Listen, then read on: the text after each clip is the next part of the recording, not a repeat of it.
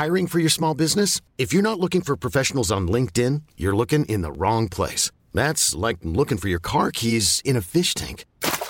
LinkedIn helps you hire professionals you can't find anywhere else, even those who aren't actively searching for a new job but might be open to the perfect role. In a given month, over 70% of LinkedIn users don't even visit other leading job sites. So start looking in the right place. With LinkedIn, you can hire professionals like a professional. Post your free job on linkedin.com slash achieve today.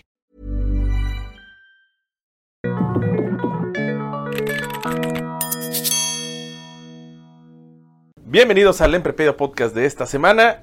Eh, Rich, ¿cómo estás? Bien, me llamó mucho la atención el, el aplauso Previo al inicio. previo al inicio. Eh, pues es para nivelar audio, aunque no tengo que hacer la- el, el empate del, del audio con el video, porque esto es totalmente así a one take, así a como salga. Así es. Oye, Paco, ¿quién tenemos hoy de invitado? Pues de nueva cuenta tenemos a Alex Girón, Porque el público lo pidió. porque el público lo pidió, y gracias a Dios ya llevamos algunas semanitas hablando de finanzas. Sí, ya. Pero- Se estaba inclinando mucho la balanza hacia, Hacia el- hacia mercado. Pero, eh, Alex, ¿cómo estás? Muy bien, gracias Ori, otra vez colándome aquí al, al podcast de podcast. Emprepedia. Que por cierto, traes tú también tu proyecto así en unos meses o días o semanas, ¿quieres tú también empezar con Exactamente, este? ya semanitas vamos a empezar a hablar un poquito de finanzas personales ya en un podcast, pues ya formalmente. Formalmente, ¿no? Directamente. ¿Ya tienes nombre, spoiler o te, te esperamos un poco Nos, más? nos esperamos, nos esperamos. Ah, bueno. Sí, Porque nombre es importante. Exacto, exacto. Oye, pues fíjate que eh, muchísimas gracias por el libro de Seth Godin, el de This is Marketing. Ah, Y es, es- es un libro que, eh, pues llevo poco, la verdad es que me, me he dado el tiempo de digerirlo porque es más filosófico el entendimiento de, todo este concepto que él tiene del marketing sobre el ayudar a las personas, de eh, el servir y que pues el marketing, el marketing está en todos lados, ¿no? Es como que lo principal y que siempre tiene una causa como tal y que el marketing se ve en todos lados. Entonces hay una frase al inicio de- del, libro, en, en el prólogo, que eh, me gustó muchísimo, ¿no? Que menciona eh, esta analogía o metáfora que tiene con los girasoles. Los girasoles son de las flores que crecen más alto. Y que ese tallo, menciona que Seth Godin, que eh, eh, ese girasol va, eh, o ese tallo va a crecer tan alto gracias a un complejo sistema de raíces y de mantenimiento que se le puede dar. Entonces eso yo lo posteo y Alex me, me, me ¿cómo se dice? Pues le complementa, pero viéndolo desde un punto de vista financiero, ¿no? A través de las finanzas personales. A ver, Alex, ¿cómo está eso? ¿Cómo está eso? Platícanos qué viste en ese, en ese post. En, en ese, en ese post justamente en Facebook. Pues mira, bien sencillo. Yo, yo uso mucho una analogía eh, cuando hablo con, con mis inversionistas acerca de, de sus finanzas y de cómo, cómo hacer un manejo adecuado de sus finanzas personales. Y yo hago la analogía con un árbol, ¿no? Pero en este caso vamos a hacerla con, con los girasoles, que es, va. el, que es el, el post que, Ahí que de, me trajo aquí. ¿no? Y pues bien lo dice Seth Godin, o sea, un, un girasol va a crecer tan alto como lo sean sus raíces, ¿no? Tan alto y fuerte como lo sean sus raíces. Si un girasol no tiene raíces fuertes, raíces bien sedimentadas, el girasol simplemente no va a crecer. ¿Qué pasa si a un girasol le arrancas un pétalo? No, pues ahí está el girasol. Ahí está el girasol, vuelve a Y le va a salir otro pétalo. Le va a volver a salir otro pétalo. ¿Qué pasa si un día sin querer alguien le corta el tallo? El girasol va a volver a crecer mientras esté bien plantado y le, da- y le den su cuidado. Va a salir otra flor, ¿no? Bueno, pues nosotros somos más o menos como una flor, como un árbol. Tenemos nuestras raíces y estamos constantemente dando frutos o buscando dar frutos, ¿no? En nuestro caso, las raíces representan nuestros ingresos, ¿sí? Y todo lo que crezca hacia arriba son los activos que vamos adquiriendo, en los que vamos invirtiendo. Activos pueden ser inversiones en inmuebles, a lo mejor, en crear un nuevo negocio, inversiones en bolsa, en renta fija, cualquier inversión que tú me, que tú me quieras decir, pues activos, ¿no? Activos que te van a generar, a generar más y más ingresos. Si un día no funciona una de tus inversiones, si el negocio que tú planeaste no jala, ¿qué va a pasar? Oh, pues tienes que continuar. ¿No? Vas a continuar, te vas a ver en ciertas dificultades. Dificultades, obviamente, No, ¿no? no te va a gustar, va a ser complicado, pero la realidad es que tienes la capacidad de seguir creciendo porque tienes buenas raíces, tienes la capacidad de generar ingresos. Si mi empresa no funciona, pues bueno, tengo la oportunidad de regresarme a, a un trabajo formal y no pasa nada, digo, no, no, no va a cambiar mucho la Sí, situación. porque digamos que tus conocimientos están diversificados o, tienes diferentes maneras de... Exactamente, de tú puedes, encontrar una tú salida, puedes ¿no? seguir creciendo. Aunque una inversión no salió, tú vas a poder seguir creciendo porque tienes las raíces, tienes, las- tienes los ingresos y la capacidad de generar. Pero ¿qué pasa si un día te cortan las raíces? Si tú ya no tienes la capacidad de generar O nunca tuviste las raíces. o nunca tuviste las raíces quizás, ¿qué pasa ahí? No, pues no va a volver a crecer. no va a volver no a crecer. Si, si tu inversión sale mal, solamente dependías de esa inversión. Y si sale mal, pues la flor se va a caer, el árbol se va a caer, se va a marchitar, no va a volver a crecer. Entonces, cuando tú posteaste eso y hablaste de la importancia de las raíces, yo te dije, ¿sabes qué? Entonces lo importante siempre es proteger las raíces. Sí, claro. ¿sí? ¿Y cómo vamos a proteger las raíces? Para empezar, te hago una pregunta, Ori. Tú ahorita tienes un sueldo fijo, Sí. ¿sí? Tienes un trabajo es- estable, puedes ir a trabajar todos los días y recibes un sueldo cada quincena, cada, Cada mes, mes, no sé, etcétera, etcétera.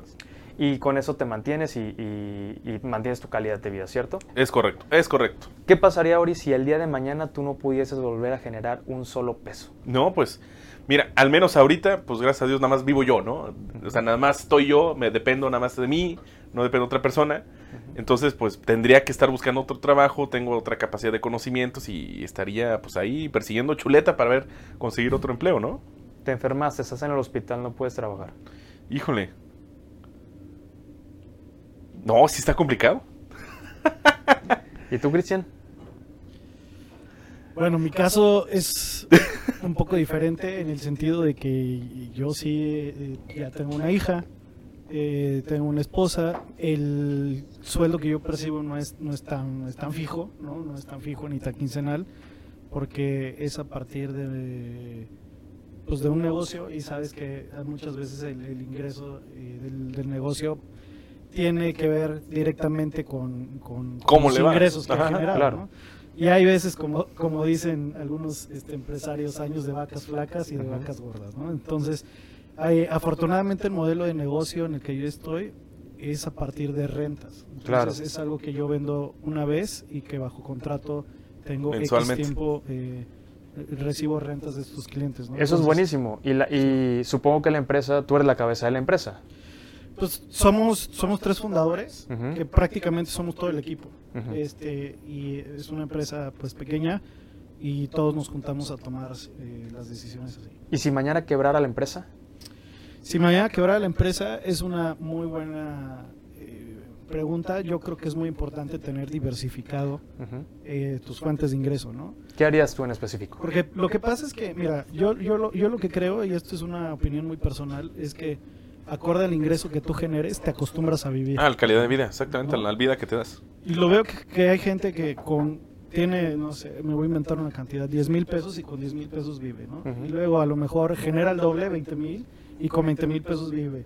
Y hay muy poco, y que creo que ya lo hemos platicado, como muy poca cultura de prevención y del ahorro, porque si ya bien vivías con 10 mil pesos, ¿por qué no inviertes los otros 10? Exactamente. ¿Por qué no sigues viviendo bajo esos 10 mil pesos? Claro. Exactamente, ¿no? Porque realmente eso es, te ajustas a, a- a cierto ingreso. Entonces, yo creo que lo ideal y el deber ser es pues ser muy disciplinado y ser muy consciente de esta pregunta que, plan- que- que planteas, porque la verdad es que nada es para siempre, Claro. creo, ¿no? Claro. Si te está yendo muy bien, no va a ser para siempre, y si te está yendo muy mal, pues también ten la esperanza que no, que, que no va a ser para siempre, que te vaya mal. El tema es, si te está yendo bien, aprovecha el tiempo en el que te está yendo bien para que no despilfarres y malgastes, sino que puedas diversificar para que en algún momento que ojalá no suceda, pero te puede, te puede ocurrir, te vaya mal, pues tengas colchón o tengas opciones, ¿no? Claro, totalmente de acuerdo. Eso Y que fíjate que, mencionaste algo bien importante, lo de la calidad de vida, el estilo de vida. En finanzas personales yo creo que podemos establecer que existen cuatro niveles en los que podemos clasificar eh, la calidad de vida de una familia o de una persona. ¿no? El más alto es el nivel de lujo, de ahí sigue la comodidad o el confort, y de ahí pasamos a la pobreza y a la caridad.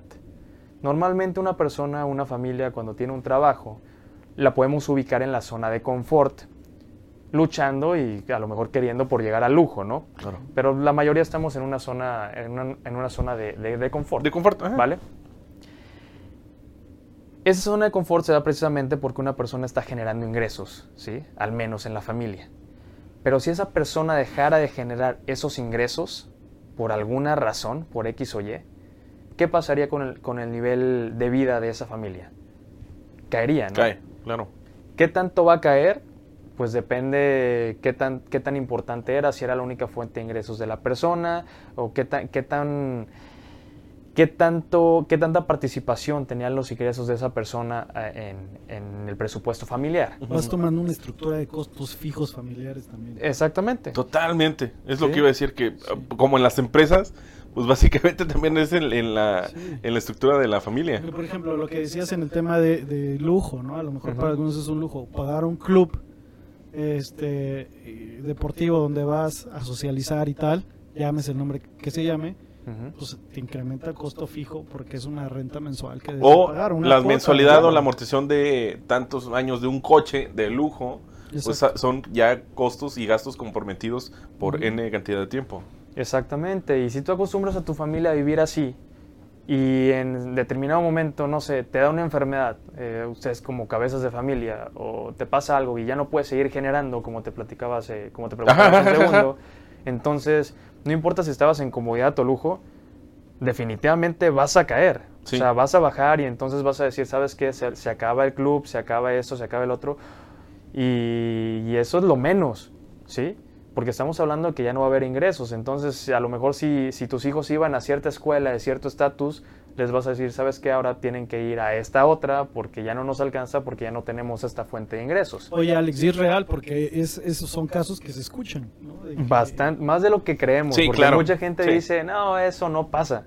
Pero sí pasa y bastante. La realidad es que pasa muchísimo. No, pues nada más se mueve el avispero cada vez que hay una crisis. Exactamente. Es, es Los la do- mala costumbre del mexicano, latinoamericano. Los 94, los 98, los 2008, eh, ahorita, 2019. 2019.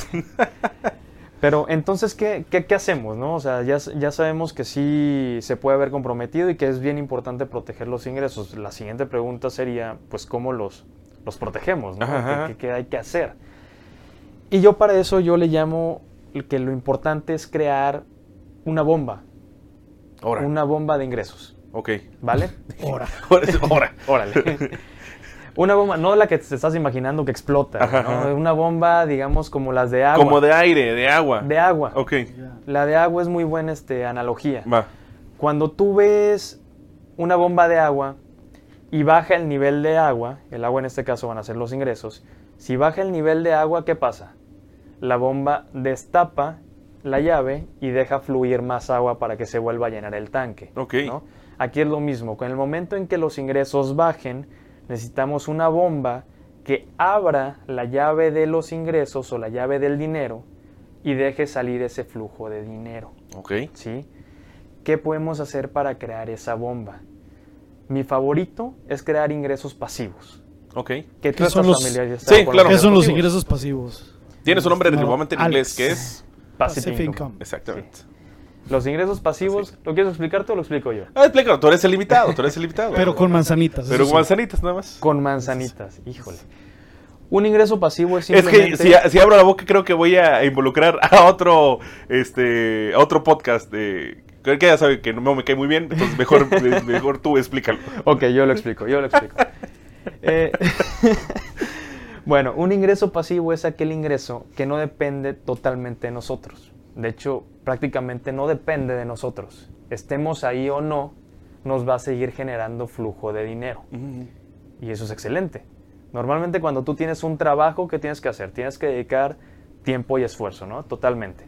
Si eres autoempleado, pues tienes que dedicar mucho tiempo y los resultados van a ser de acuerdo al tiempo que tú, que tú emplees. Que tú exactamente le dedicas. Si eres empresario, pues a lo mejor ahí te apalancas un poquito el tiempo de tus trabajadores, pero aún así estás pendiente de tu empresa. Tú, Cristian, me imagino que estás pendiente de Kindles, que ya le hicimos Sí. el comercial.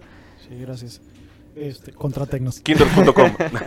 No, sí, este, en nuestro caso, por ejemplo, nos apalancamos mucho, no tanto de gente, pero sí de sistemas. De, sí, de El sistemas. sistema trabaja mucho por nosotros. Y estás ahí 100%, Sí. estás metido en la operación, viendo que funcione, Claro. etcétera, etcétera, etcétera. Si un día te quitan a ti, a lo mejor no va a ser el mismo resultado. A lo mejor, ¿no? Debe depender de ti de, de alguna manera, hasta cierto punto. Así es.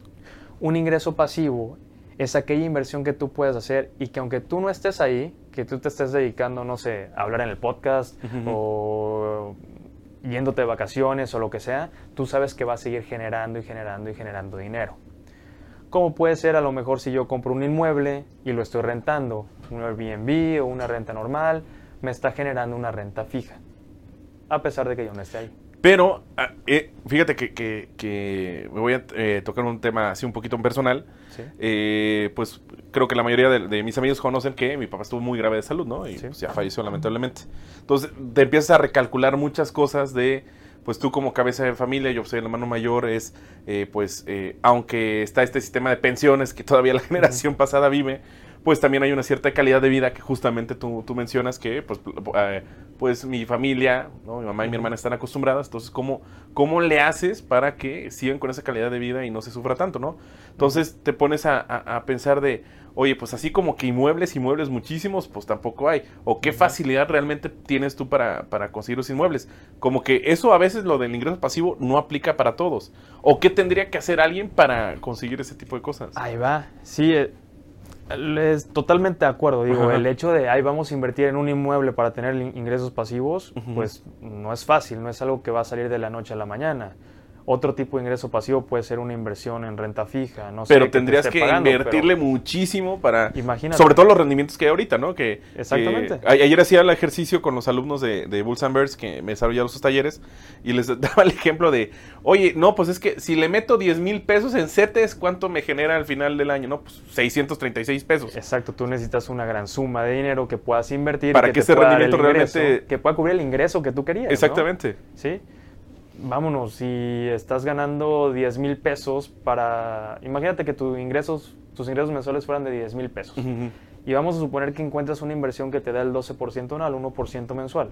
Tendrías que tener por lo menos un millón ahorrado para que te dé esos 10 mil pesos. Exactamente. Entonces, ok, vamos a hablar de que tenemos que ahorrar un millón. Está difícil. Está difícil. Sí, no cualquiera puede hacerlo y más porque tenemos otras obligaciones.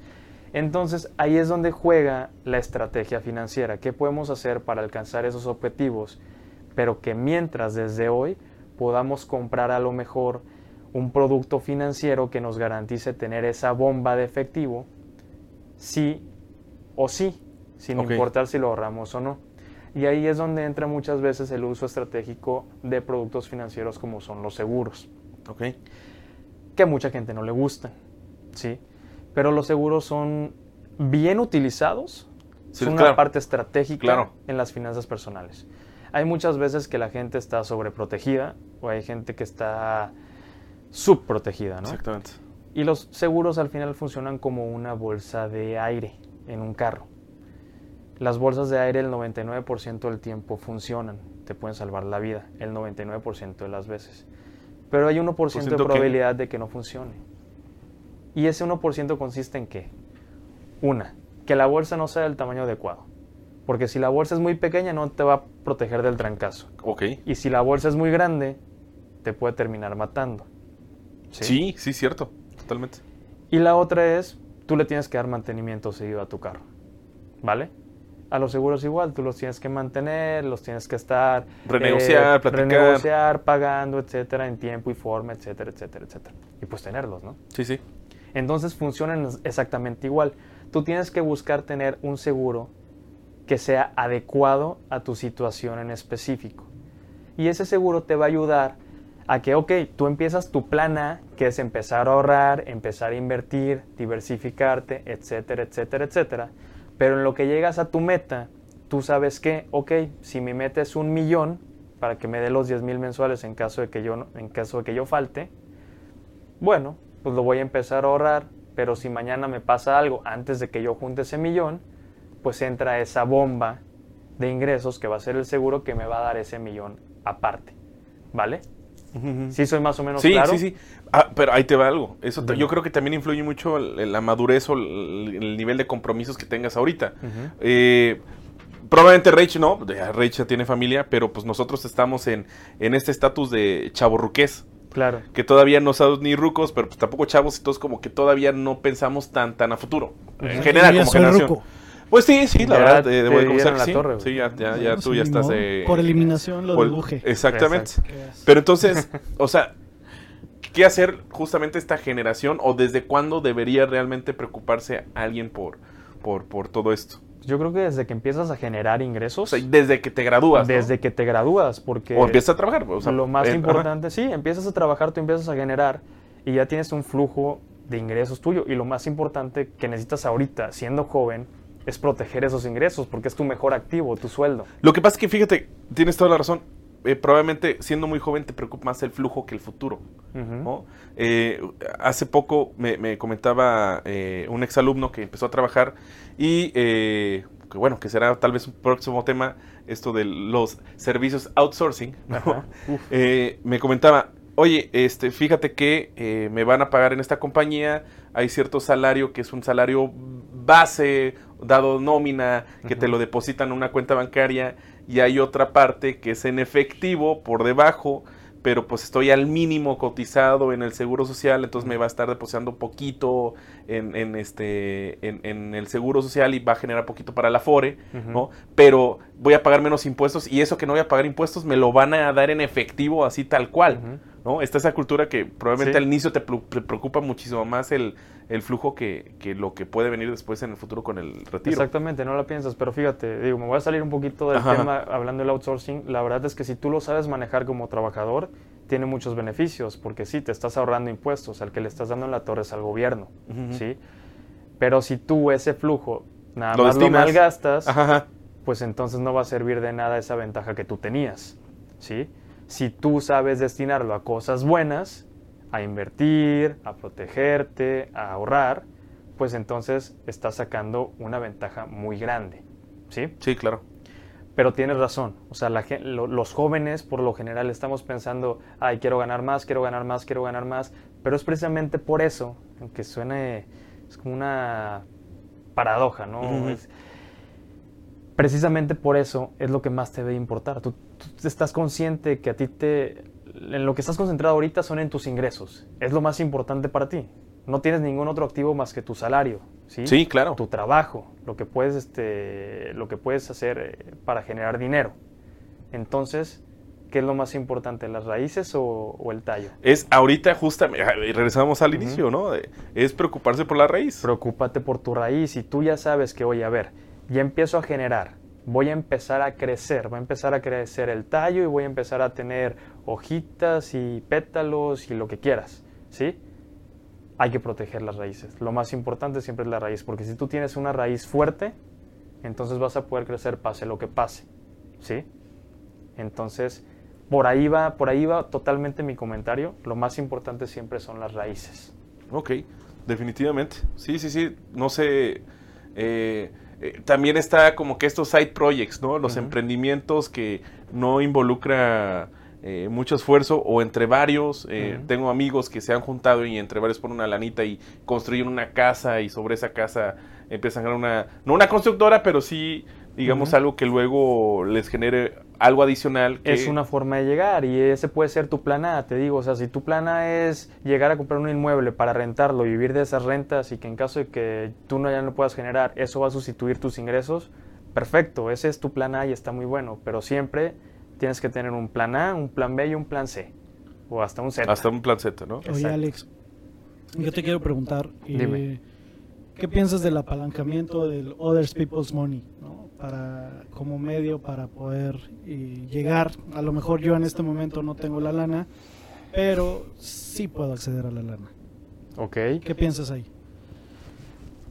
No es algo nuevo. Es la manera en la que han crecido muchísimos millonarios. Es que mira, yo creo que la parte antes de esto es abrir tu mente y saber que hay posibilidades, porque yo creo que alguien que financieramente no la va a hacer es quien te pueda decir, no tengo dinero, como no tengo dinero, no tengo manera de invertir ni de hacer nada. Y ya, sácalos de ahí. ¿no?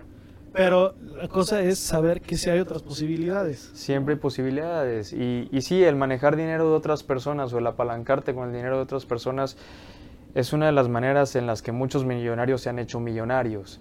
Obviamente, pues ahí entra la parte de la ética, la responsabilidad y pues cierto riesgo, porque al manejar dinero de otras personas, Claro. utilizarlo para apalancarte, bueno, pues traes una responsabilidad ahí.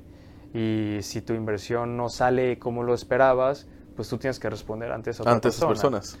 Entonces, Claro. sí lo veo bien, o sea, no, no lo satanizo, pero tienes que saber hacerlo, ¿no? No, es, no es algo que vas a decidir de la noche a la mañana. Y que Al final es un modelo de Vegas. negocios. Es un modelo de negocios, to- totalmente.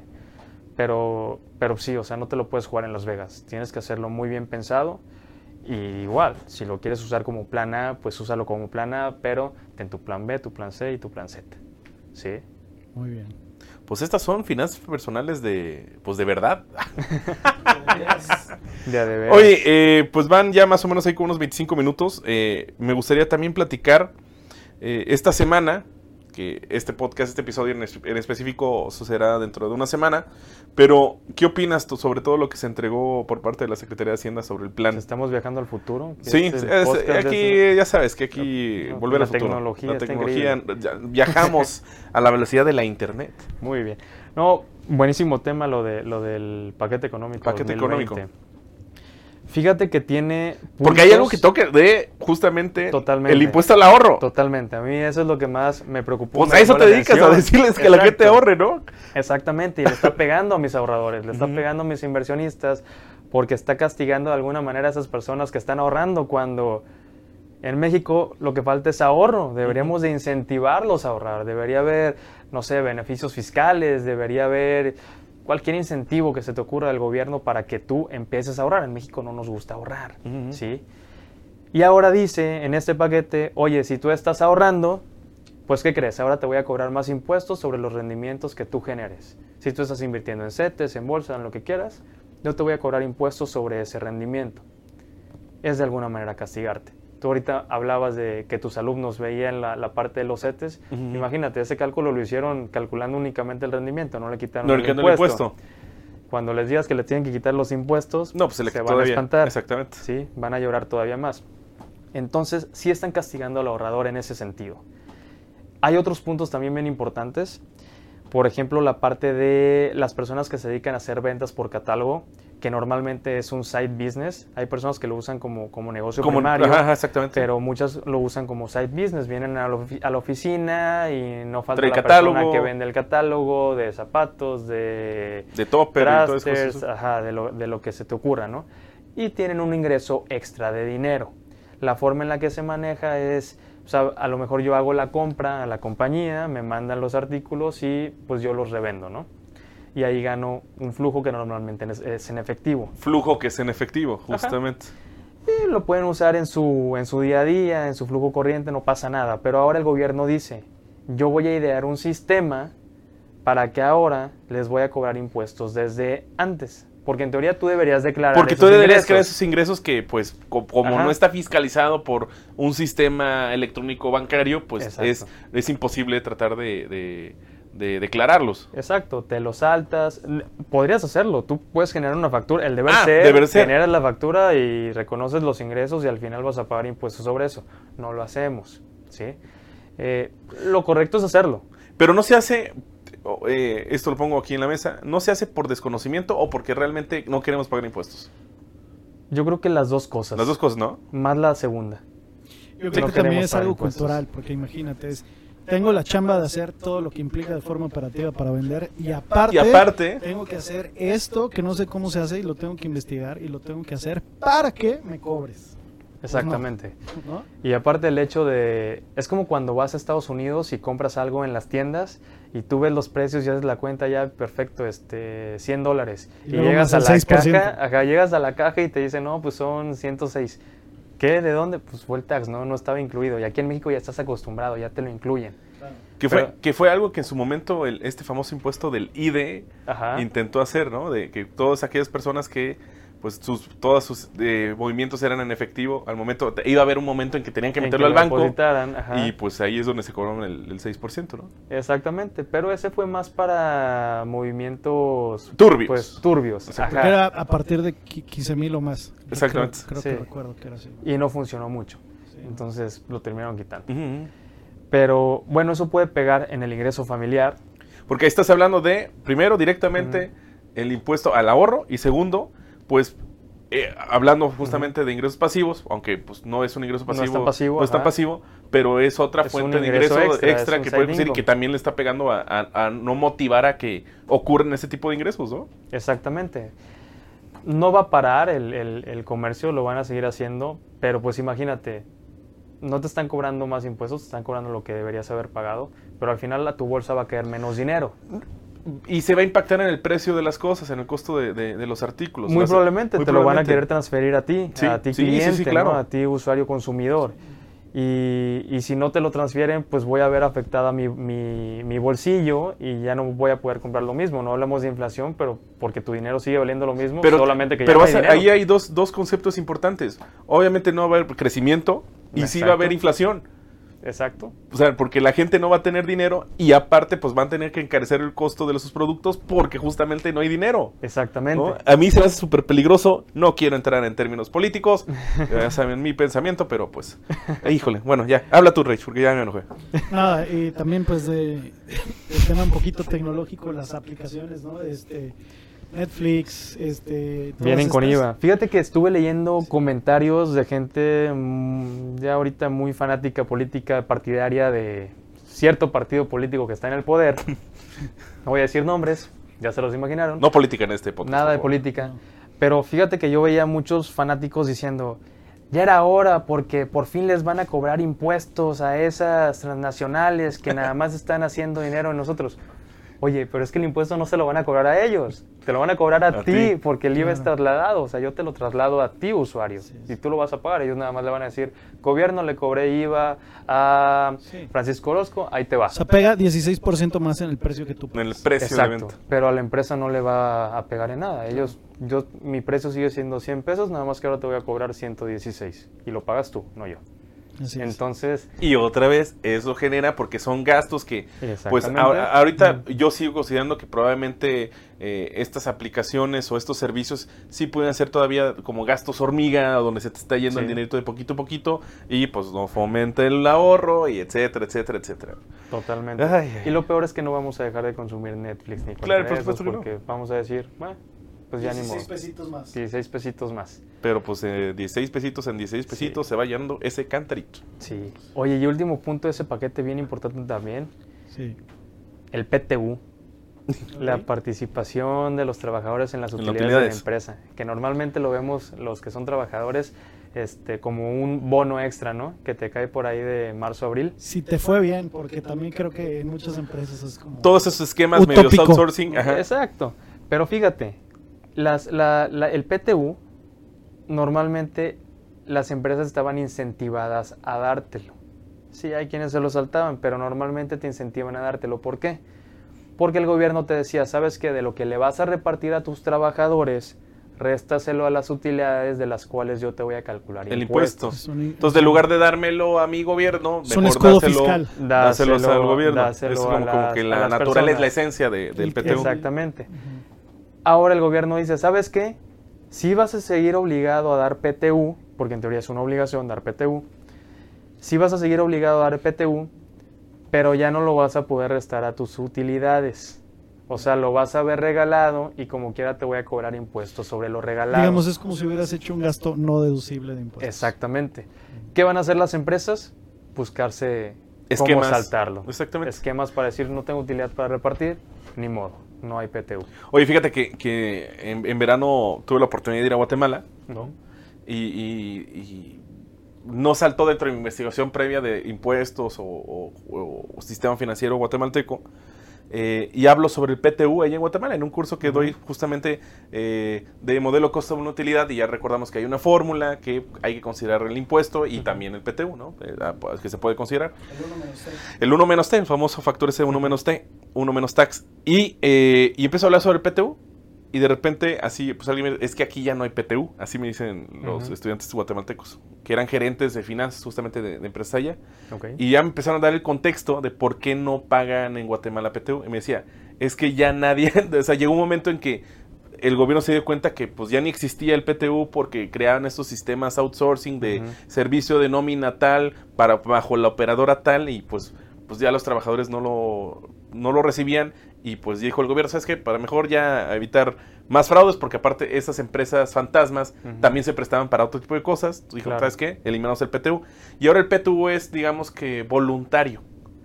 Entonces la persona, el trabajador, ve con buenos ojos de que la empresa da PTU, no es como si fuera este Un extra. un extra y ah, me gustaría trabajar en esa empresa porque da PTU. ¿no? Claro. Así fue el cambio. Y yo creo que no va a pasar en México, pero probablemente eso va a ser un gancho para muchas empresas que realmente van a estar dando PTU. Sí, se saben hacer estos esquemas pues, bien, bien, bien, tal cual. Exactamente. Sí, porque hablamos, a diferencia de lo que me comentas de Guatemala, allá lo eliminaron por completo y se lo dejaron a las empresas, oye, hazlo. Como si fuera un bono. Un bono extra y va a ser un, una palomita más para... Para contrataciones Ajá. y la, eh, esto, hacer aspiracional, trabajar en una compañía. Acá en México lo eliminan, pero no, le- no lo eliminan. O sea, ya no te doy la ventaja, pero sí te obligo a que lo tengas que A que lo tengas exactamente. Entonces ahí es como empresa, es como que "Ugh, me duele, me duele más darlo, ¿no? Porque es flujo. porque es flujo y porque es un gasto extra que voy a tener que hacer en impuestos. Exactamente. Y las empresas no quieren pagar Y impuestos. no quieren, no pueden pagar impuestos. Pues bueno, pues Rach, ya se nos pasó media horita de este contenido sabroso de finanzas personales y rematamos con todo. Me quedé pensando en mis impuestos. Ay, Dios mío, no, ¿Qué no debes? quiero ¿Qué hablar, no quiero hablar. Oye, pues muchas, muchas gracias Alex por habernos acompañado. Con esta segunda participación, Segundo ya le podríamos decir el emprepedio número 3. Eso, es el tercer emprepedio, ya. Me ya así de- siento honrado, me siento muy Quinto honrado. Beatle. el quinto virus, exactamente. Así es. No, Pues bueno. Muchas gracias por venir y... ¿Tú otra vez tus redes? ¿Dónde te podemos contactar? Exacto. A Girón FP en todas las redes sociales, ahí me pueden encontrar. De hecho, ahorita está activo un reto financiero de 30 Ah, claro. días. Este, digo, ya vamos en el día veintitantos, pero lo pueden empezar desde el inicio. Y he recibido buenos comentarios, hay gente que le está, le está eh, ayudando bastante. sí, sí, sí, sí. Y por ahí me mandan varios mensajes directos eh, pidiéndome más, más consejos y asesoría. Pues la verdad están funcionando muy bien. Me da mucho Sí, gusto. con todo este que- concepto que traes de, de finanzas fitness, ¿no? Que, que- que nos comentabas otra, la, la- la vez pasada. Exactamente. Pues bueno, Rach, así como Alex explica todo, ¿por qué así de manera muy, muy, muy, muy, muy, muy, muy fácil, por qué la gente debería seguir este podcast? Porque aquí todo lo explicamos con... Manzanitas. Nos vemos. Adiós. Y nos apagaron el clima. Bye.